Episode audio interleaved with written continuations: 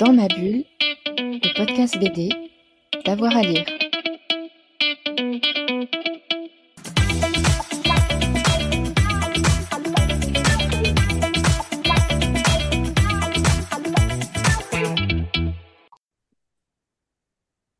Bonjour à tous et à toutes, bienvenue dans ce nouvel épisode de Dans ma bulle, votre euh, podcast 100% BD avec Avoir à lire. Aujourd'hui, on a réuni la filmée équipe pour vous parler euh, des livres qu'on a lus euh, cet été. C'est notre émission de rentrée après la rentrée. Avec moi, j'ai Florian. Euh, bonjour Florian. Salut Jérôme. J'ai Fred. Salut Fred. Salut Jérôme. Et j'ai David. Salut David. Salut Jérôme.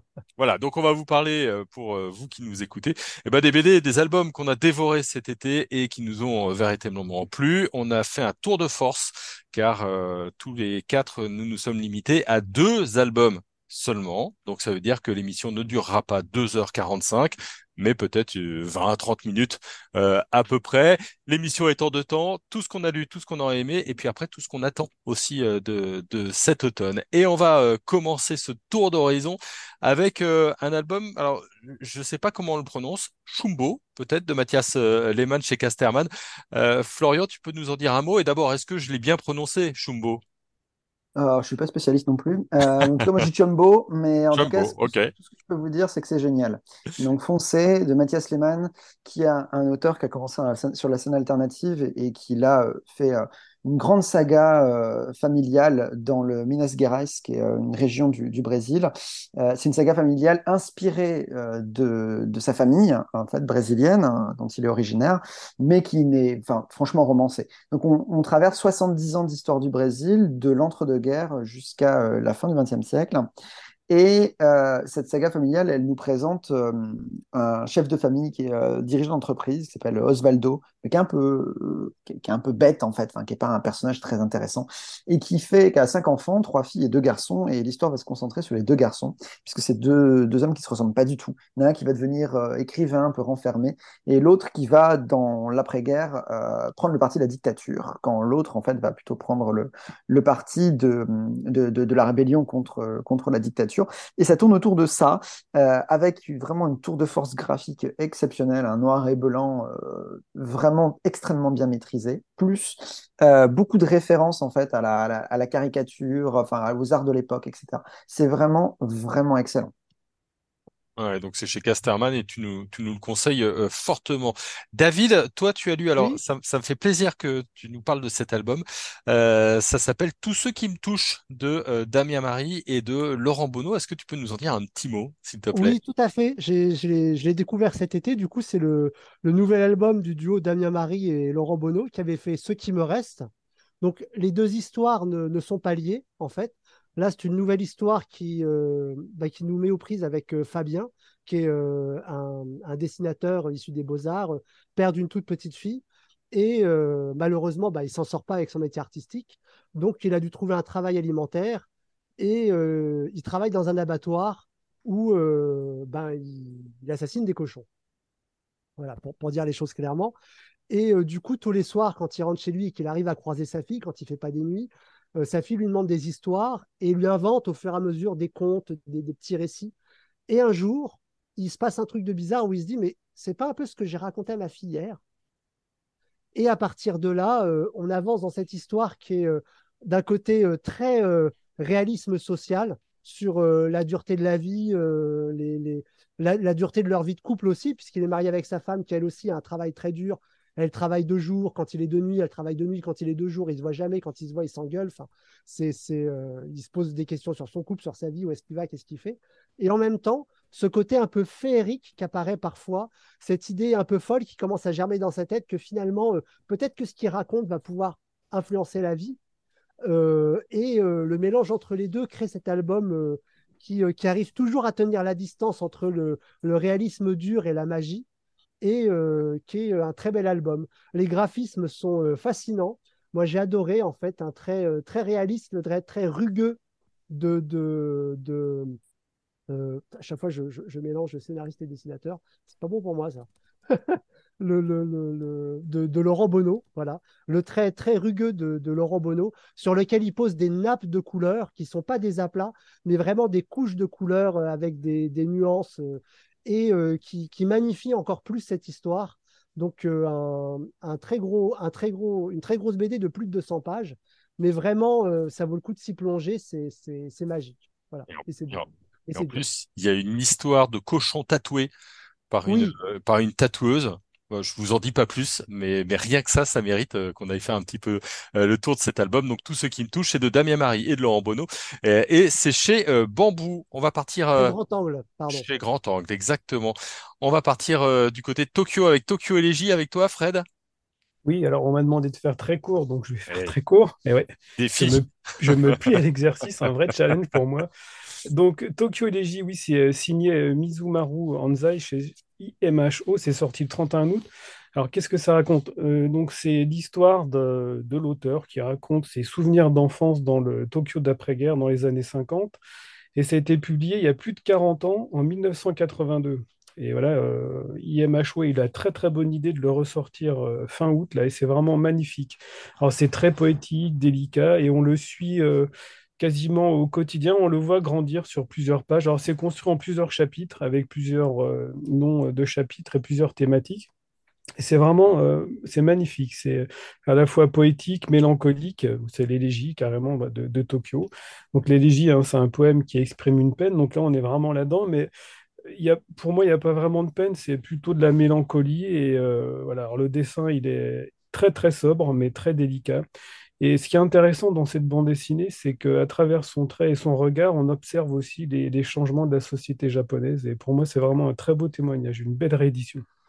Super. Donc euh, Tokyo Elegy, euh, c'est chez euh, Imo. Moi, je voudrais parler du tome 6 de RIP de Gaëtz et Monnier. c'est chez Petit à Petit. Alors voilà, enfin une vraie série polar. Hein. On est avec une équipe de gens qui bossent pour une société qui récupère tous les biens des personnes qui sont mortes chez elles et qui n'ont pas de descendants. Donc autant vous dire qu'on est quand même à la limite de la moralité, hein, puisqu'ils vont aller chez des petits vieux, des handicapés et des gens qui n'ont pas de famille. et puis il se trouve qu'un jour, il y a un diamant sur euh, une bague euh, qui a disparu et commence une forme d'enquête. C'est une série qui est euh, assez maligne puisque chaque tome s'occupe euh, et se concentre sur un personnage comme un kaléidoscope euh, sur six albums. Ce dernier album vient de sortir, il clôt vraiment l'histoire et puis comme ça on comprend tout et on n'a qu'une hâte, c'est de relire les cinq premiers. C'est vraiment une chouette trouvaille. Hein. Moi je suis assez fan et puis ils ont bien mené l'attention pendant six ans, donc vraiment rip de Gaël Sémonier, une bonne pioche pour cet été et pour cette rentrée. On va aller voir du côté de Feu le Beleu. Alors, euh, Florian nous parle de cet éditeur régulièrement.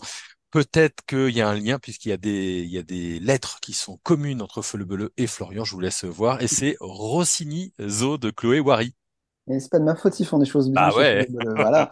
euh, j'aime bien cet éditeur et euh, surtout j'aime bien l'autrice euh, Chloé Vary. Elle avait été remarquée pour un Saison des Roses, qui est un album euh, qui euh, porte sur le, des choses de football.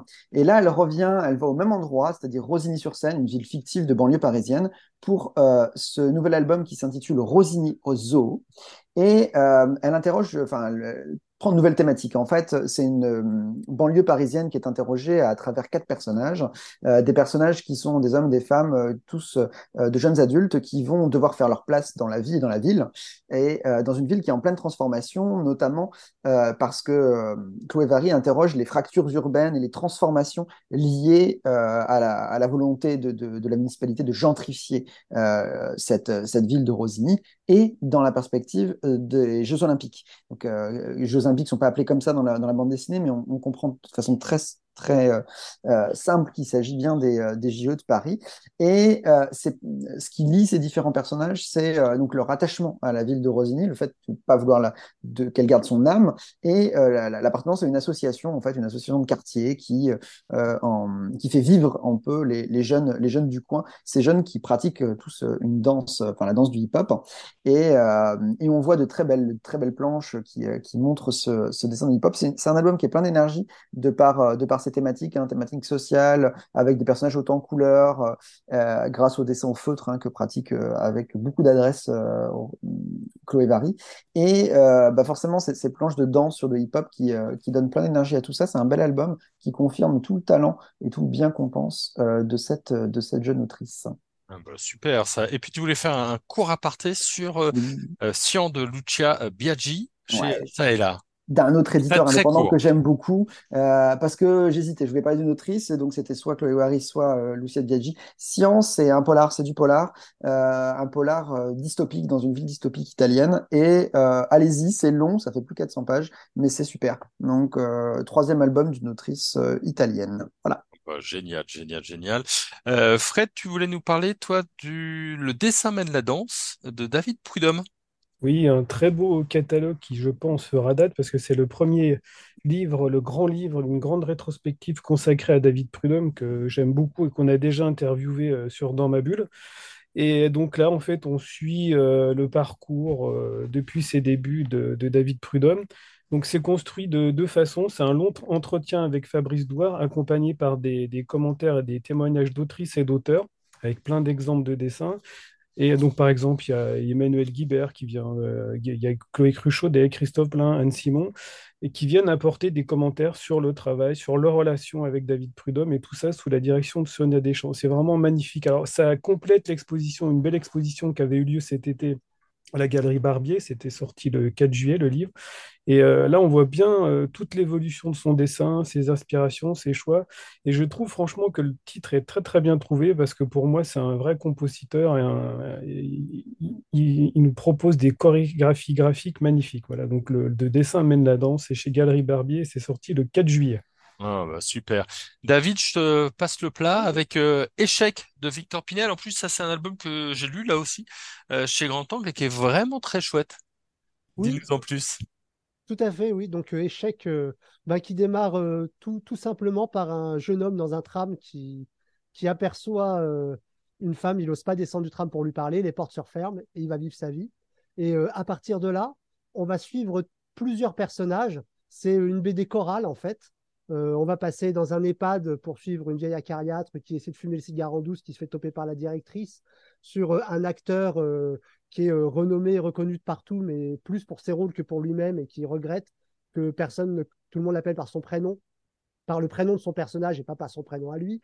Et tous ces personnages, en fait, ce qui fait, je trouve, la, force de la BD, c'est que ces personnages vont être attachés à des pièces d'échecs. Et finalement, la vie va être présentée comme un immense plateau d'échecs sur lesquels euh, chaque pièce joue, avance, euh, sans se rendre compte qu'elle fait partie d'un tout, en fait. Et euh, à la fin de la BD, bien sûr, le tout se révèle. Et là, je vous en dirai pas plus parce que, en plus du charme de suivre toutes ces vies de personnages, la découverte finale rajoute encore une couche de plaisir à, la lecture de, de cette BD qui est, qui est aussi une BD fleuve, puisqu'on flirte avec les 170 pages. Donc euh, voilà, Échec de Victor Pinel chez Grand Angle, une, une belle histoire, de belles histoires d'ailleurs qui se, qui se recoupent. Eh ben, et là, et là encore, je, suis de, de ton avis. Je trouve que la métaphore marche pas toujours, mais que l'album est quand même très intéressant et que il y a une belle intention et, il y a de Oui. beaux personnages. Moi, je voulais juste évoquer rapidement le visage de Paville. Alors, le visage de Paville, c'est de Jérémy euh, Perraudot. C'est aux éditions euh, 2024. On est sur une lointaine petite euh, planète et puis il y a un- une sorte d'explorateur, un, type euh, qui semble tout à fait commun, qui malheureusement euh, se crache avec son appareil et qui va être adopté par une société qui est un petit peu en retrait, une, une civilisation plutôt particulière, et ça marche euh, très bien. C'est de l'anthropologie et de la science-fiction. Et petit bonheur, eh ben, Jérémy Perraudot, il sera notre invité pour euh, Dans ma bulle. Euh, très vite, on va passer maintenant aux sorties attendues. Fred, toi, il y a le Lucky Luke de Bluch euh, que tu attends avec impatience. Oui, de Blutch. Alors j'aurais pu citer les blockbusters euh, du, de l'automne, hein, euh, à savoir Astérix, Black Mortimer. Mais non, moi je voudrais voir surtout le Lucky Luke de Blutch. Alors, vraiment deux mots, hein. Son titre, ça sera Les Indomptés. Et là, on va retrouver un Lucky Luke dans un rôle complètement à contre-courant parce qu'il va se retrouver nounou. Il tombe sur deux enfants sans leurs parents et voilà, il va devoir s'en occuper. Donc ça promet de, de belles aventures encore. Tu voulais aussi nous parler de la musique silencieuse. Oui, la musique silencieuse de deux auteurs euh, magistraux euh, on l'appelle- qui s'appellent José Munoz et Carlos Sampaio. Là, ça sera, c'est pas une bande dessinée, c'est un essai qui sera publié chez les PUFR, les presses universitaires euh, François Rabelais, et écrit par Ewin Dejas. Ça sortira en novembre, et euh, voilà, donc ça, ça, parlera du, du travail de ces deux auteurs vraiment magistraux et importants euh, aussi bien euh, au niveau du dessin et du scénario, mais aussi qui ont inspiré beaucoup d'auteurs contemporains. Et je peux rappeler aussi que Casterman a fait un gros, gros travail de réédition là, de toute cette œuvre patrimoniale. Et très bientôt, là, le 18 octobre, sortira le tome 2 d'Alex Sinner. Ok, super. Et dernier album peut-être, c'est Pleine Lune de Stanislas Mousset. Alors c'est chez le Tripode. Je savais pas que le Tripode faisait des bandes dessinées. Si, depuis quelques temps déjà, d'ailleurs, on avait pu découvrir euh, Stanislas Mousset avec, euh, C'est vrai, c'est vrai. avec Longue Vie, avec Le Fils du Roi et Mater en, en 2021. Alors là, euh, Pleine Lune, ça raconte euh, les aventures rocambolesques de deux brigands, un colosse et un personnage beaucoup plus petit, mais qui sont tous les deux pleins de ressources. Alors, on sera dans une bande dessinée euh, grand format, muette et en noir et blanc, comme à son habitude, avec plein de petits détails qui fourmillent de partout. Et ça sera à la fois de l'aventure, de l'horreur, du fantastique, de la comédie et de la tragédie. Donc voilà, ce livre, je l'attends vraiment avec impatience parce que je pense que on va, on va découvrir encore une super œuvre de Stanislas Mousset. Ça sortira le 16 novembre. Et de ton côté, Florian, toi aussi, il y a des albums que tu attends avec impatience. Oui, deux albums non, de, de genres très très différents. Le premier, c'est euh, le nouveau Étienne Davodo qui s'intitulera Loire et qui va sortir euh, donc euh, début octobre. Donc là, c'est le retour d'Étienne Davodo à la fiction, hein, euh, et mais une fiction qui, qui se veut quand même euh, fondée sur sur le réel, puisque l'un des personnages principaux visiblement de cette bande dessinée, c'est le fleuve, la Loire. Donc on sait euh, connaît l'amour d'Étienne Davodo pour euh, les paysages naturels. On connaît aussi son art de la narration. Euh, et donc là, on serait sur une bande dessinée qui ressemblerait à plus à, à Lulu euh, avec un portrait de femme et euh, qui est aussi un portrait de paysage, un portrait de région. Alors, euh, Étienne Davodo, c'est un formidable narrateur, donc on lui fait pleinement confiance, voir ce sera très bien. Ouais, vraiment. En plus, on l'avait eu en, en interview. Il avait vraiment, vraiment été euh, adorable. Donc, euh, on a hâte de voir ça. Et puis, il y a aussi une adaptation Notre-Dame de Paris par Georges Bess. Alors, Georges Bess, c'est quand même un, un immense artiste. Euh, ils ont ressorti Frankenstein et, et Dracula là, il y a pas longtemps. Donc, comme toi, j'attends beaucoup ce Notre-Dame de Paris. Et oui, Georges Bess, il nous fait des cadeaux. Euh, donc, ce sera chez Glénat. Euh, ça va sortir au mois de novembre, euh, plutôt fin novembre. Euh, donc, cadeau idéal pour les fêtes. Euh, donc, après, un Dracula, mais alors miraculeux sur le plan graphique. Frankenstein, qui est vraiment dans la même veine. Notre-Dame de Paris de Victor Hugo. Alors, Victor Hugo, quand même, Notre-Dame de Paris, c'est un chef-d'œuvre de la littérature du 19e siècle français. Donc, j'attends vraiment ce qui va, ce qui va ressortir. Évidemment, avec l'esthétique gothique, la cathédrale Notre-Dame. Enfin, il va se faire plaisir, à mon avis. Euh, donc, je, pense qu'on va avoir droit à une petite pépite graphique euh, des hannetons. Et puis, en deux mots, le nouveau chat du rabbin et puis le nouveau Black Sad. Voilà, il faut, il faut quand même annoncer les, les, les bandes dessinées stars. Alors, euh, Fr- Frédéric s'est a- s'est mis sur Lucky Luke. Bon, voilà, là, un nouveau Black Sad, un nouveau Chat du Rabbin. euh, donc, septième top de Black Sad, je crois, euh, douzième du Chat du Rabbin. Donc, ça, c'est quand même des, des incontournables et, euh, voilà, des, des bandes dessinées qui, qui vont se vendre comme des petits pains à, à l'approche des fêtes, mais aussi des titres de qualité. Hein, Johann Sfar, euh, Guarnito, ça, c'est quand même des, des artistes de grand talent et leur succès n'est pas immérité. Ouais, en plus, Black Sad, ce sera la deuxième partie d'une histoire qui a commencé. Euh, donc, il y a, il y a quelques mois. Donc, on, on est vraiment euh, impatients. Merci beaucoup à tous les trois. Merci. C'était un plaisir. Merci, Jérôme. Merci. Bon, et puis merci à vous qui nous avez euh, écoutés. Dans ma bulle, c'est désormais plus de 280 émissions. Alors, si vous vous ennuyez, eh ben, euh, ou si vous avez envie de participer et de, et profiter encore euh, du bout de journée que vous avez avec nous, n'hésitez pas. On a quand même pas mal d'archives. Allez, on se retrouve très vite pour un nouvel épisode euh, de Dans ma bulle. Bonne journée à tous et à toutes. Dans ma bulle, le podcast BD, d'avoir à lire.